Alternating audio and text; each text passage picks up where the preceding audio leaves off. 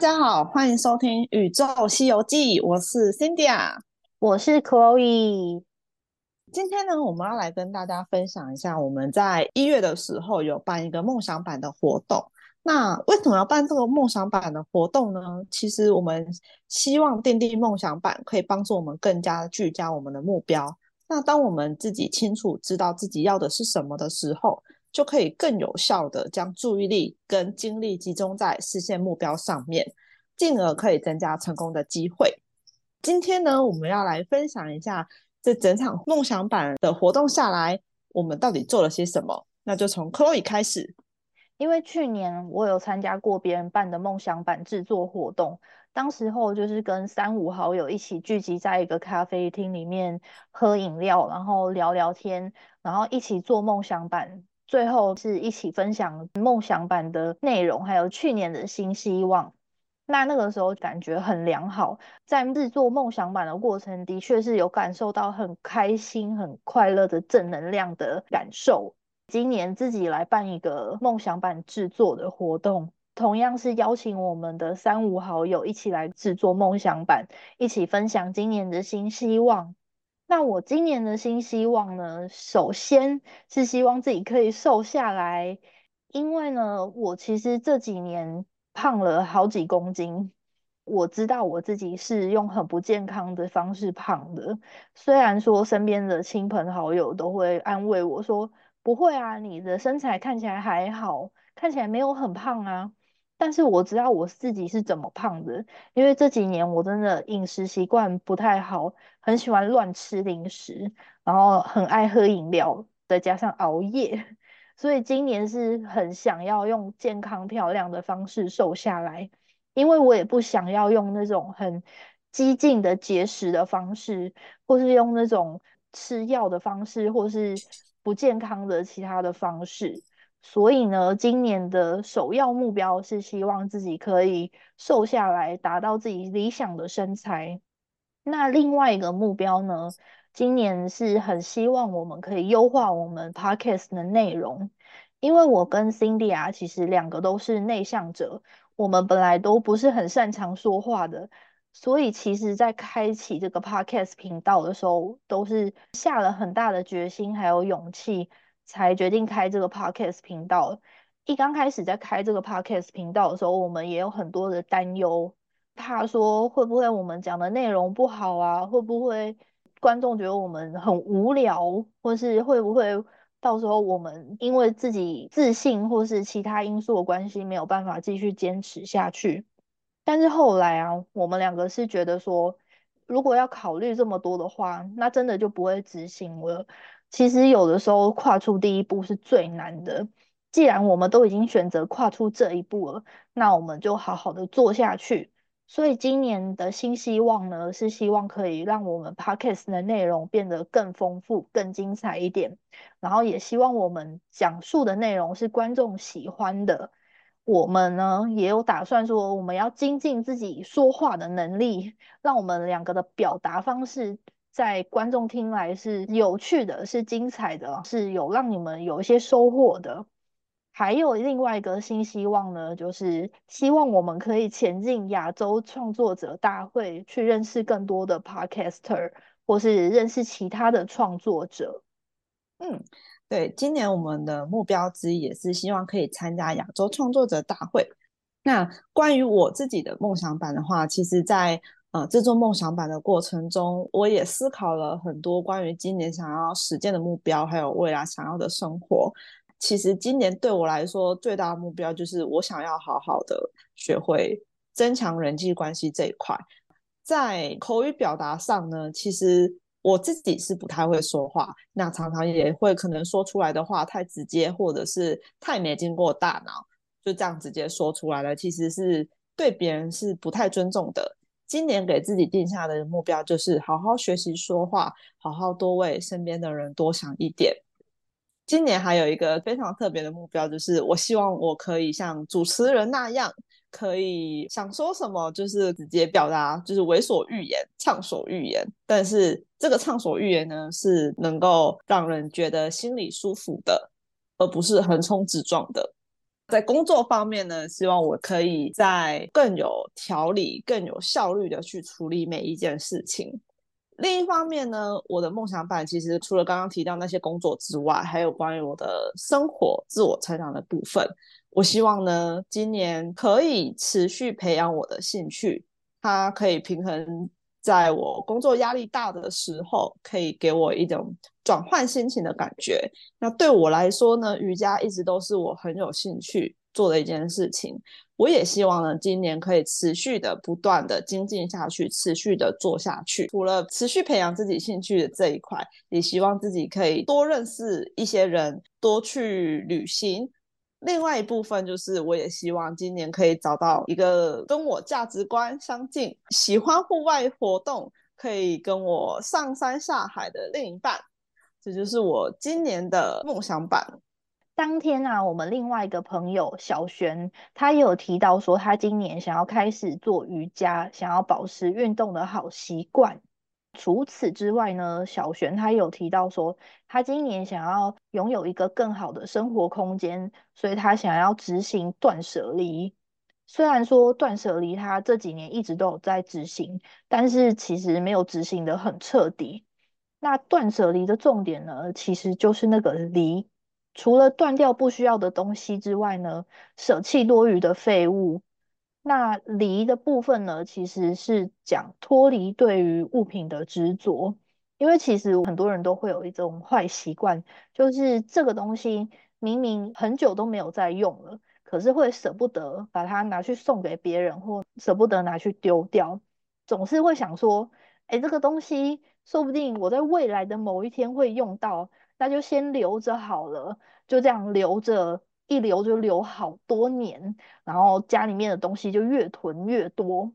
其实断舍离讲的不只是物品，包含是你电脑里面的档案啊，或者是你手机里面的照片。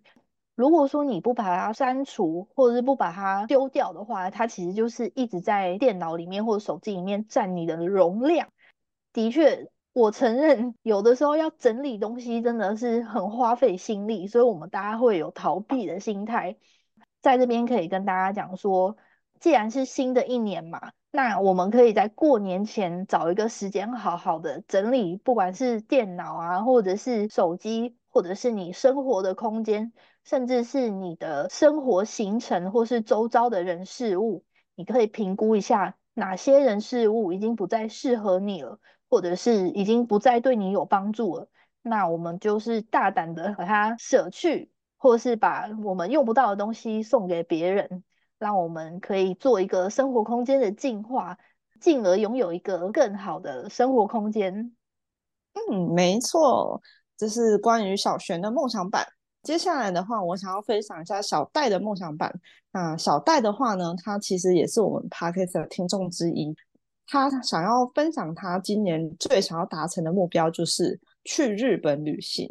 那为什么特别选择去日本旅行呢？原因在于他大学毕业的那一年，正好遇上了 COVID-19，所以他跟他朋友都没有办法出国。那今年呢，刚好 COVID-19 已经过去了，大家也都开始呃解封了，然后也都不用再去思考说，就算去了其他国家还要隔离什么的。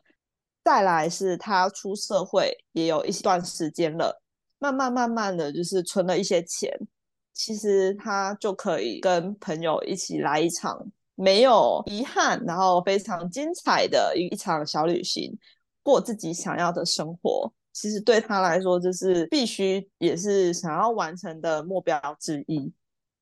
希望他今年也可以顺利完成他的日本行。对于小戴来说的话，其实不仅仅只是旅行。从他过去到现在的话，他一直不断的是有目标去执行自己的计划的。那在对于阅读这方面呢，他也是非常有收获的。他也很喜欢阅读。今年还有一个目标之一，就是希望可以透过阅读有更多的输出的管道。这边我们也祝福他可以在今年呢达成他的梦想版的清单之一。祝福所有的人今年都可以达成你们的目标跟希望。那再来的话呢，还想跟大家分享这个部分，就是其实如果没有做梦想版的话，也不会怎么样。只是如果说梦想版我们做出来之后，我们每一天看到，其实都是可以提醒自己，因为毕竟人都是喜欢看有图像的东西。然后图像记忆也会比文字记忆来的更加深刻。那当我们看到梦想版上面那些漂亮的图案的时候，我们自己的心情也会变得非常的好。接下来的话呢，我想跟大家分享，就是关于制作梦想版，其实有四个步骤。第一个步骤呢，就是要先想象未来的样子，想象好未来想要成为什么样的人，想要拥有什么样的环境，想要拥有什么样的自己。想象一下自己是财富自由后的画面，或者是说有一个完整家庭和谐的画面，还是一个旅行到处旅行到处吃的画面，这都很棒。假设说今天你想象的是一个你财富自由之后的画面，那就感觉一下财富自由之后的心情怎么样？当你退休之后在做什么样的事情，当下的感觉是什么？会不会觉得很轻松？又或者是说，你结婚后的画面是跟另一半有自己的房子，然后在愉快的周末的下午，看着小孩在旁边玩玩具的样子。那当你想好、设定好之后，你就可以根据每一个不同的领域去制定这个目标计划。就例如说，你想要财富自由，好，那工作上呢，你可能制定说，我要多一份收入，斜杠多存一点钱，好去学习投资理财。或者是说，呃，假设说我在工作岗位升迁了，我可以拥有什么样的薪水？好，这是制定的之一。那再来的话呢，假设说今年的目标，我就是哦，我的梦想版就是我想要拥有家庭和谐、婚姻美满、子孙满堂的画面，那就可以设定说，哦，今年我要参加几场几场的联谊，我要参加什么什么活动，我要认识什么样的男人，就是类似这些的。又或者是说，今年我想要达到一个人际关系，我想要多认识一些人。好，那要怎么样去多认识这些人呢？那我们就制定这些目标。怎么样可以认识人呢？可能透过社团，透过活动的聚会，或者是参加什么样的课程，然后去认识这些不同领域各式各样的人。那又或者说，今年的目标是我想要呃瘦身，我想要达到健康。那什么样的方式可以拥有健康呢？例如，什么在几点之前要睡觉？可能每天多吃两份青菜，这些都是非常棒的。那再来的话，制作梦想版的第二个步骤，找好素材、图片还有模板，想象未来想要的样子，就可以来找图片了。那这边的话呢，我很想问 Chloe，对于你来说，假设你今天想要财富自由，那你财富自由想象的画面是什么？财富自由以后，我第一个想象到的画面就是可以到处去旅行。这边可以分享给大家一个，就是我朋友他之前有问过我说，那如果他的梦想版也是想要到各地去旅行的话，是不是要把飞机的图片找出来，然后要把机票的图片找出来贴在梦想版上面？我觉得很可爱。其实梦想版它是一个。应该要让你看到以后，你会觉得很兴奋、很开心，然后让你感觉正能量满满，进而让你有动力去完成你的目标跟梦想的一个视觉化的一个板子。所以其实它不需要那么严肃的，好像在规划什么计划书还是什么行程表一样。它其实，比方说你想要去旅游的话。你可以把你想要去旅游的国家的风景找出来，然后贴上那个风景的照片，或者是说你想要瘦身成功的话，那你可以在网络上面找一个你觉得，嗯，你就是想要达到这样的身材，你可以把那个身材的照片贴在梦想板上面，或者是说，假设你已经找到一个灵魂伴侣了，那你想要跟灵魂伴侣。做什么样的事情？想要跟他一起去旅游吗？或是想要跟他一起吃晚餐，或是手牵手逛街的照片都可以。你可以贴这样子的照片在你的梦想板上面。没错，就是贴在你的梦想板的那个模板上，这样就没有问题了。那再来的话呢，在关于制作梦想板的第三个步骤，就是你要放在显眼的地方。那放在显眼的地方，目的就是在无形之中用潜移默化的方式来显化你的梦想。那不知不觉呢，你就会提醒自己，慢慢的就会达成这样的目标。像我自己的话，我自己都把梦想板放在书桌前面，这样不管我醒来的时候，或者是进房间，也许只是拿个东西马上就走，我都可以看到梦想板在我的面前。这就是我常看到的地方啊。其实呢，它对我来说，它就是一个提醒的符号，激励我要实现它，努力去达成。那再来呢，第四个步骤是检视目标进度，定期的去检视他自己有没有照着梦想版的目标进度走。那也可以看看一下，说今年有没有一个可以达成的一个小目标，然后每个月每个月。去检视一下自己有没有去完成这件事情，那也为自己这一年下来的话，就是它是可以达成一个阶段性的任务。那这边的话呢，其实我想跟大家介绍一本书，叫做《用梦想设计你的人生》。这本书呢是 Vito 大叔写的，是我在去年十二月的时候参加 Vito 大叔的新书分享会的时候听他说的。那他这边有提到，就是说关于梦想的话，其实它有三个特质。第一个特质呢，就是要够动心。这个就好像当今天一个女生看到一个喜欢的男生，就是内心会扑通扑通的跳，会小鹿乱撞。然后呢，当你有了这样怦然心动的感觉，那就中了，那就是够动心的象征。那再来呢，第二个特征叫做够持续。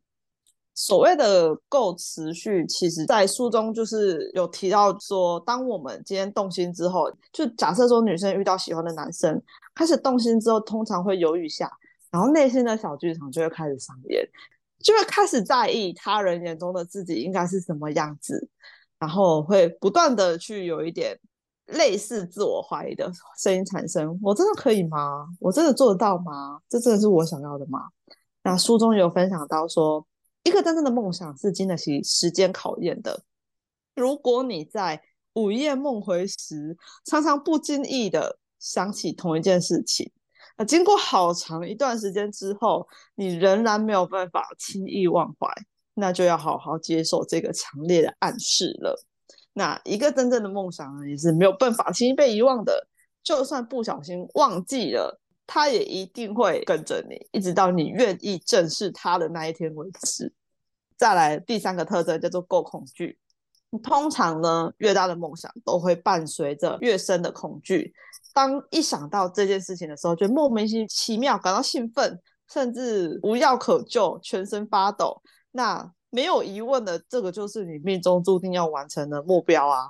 所以说，Vito 大叔在这一本书里面就有讲到。用这三项特征来检视你的梦想，在我们梦想的另一端那个部分，其实是如果有一件事情你不确定它是不是你的梦想，可以去检视看看你做这件事情能不能进入一个心流的状态。最后的话呢，我会想跟大家说，其实做梦想版的话呢，其实它就是给你内心的一股让你往前进的一个动力。那没做梦想版会不会怎么样呢？其实不会怎么样。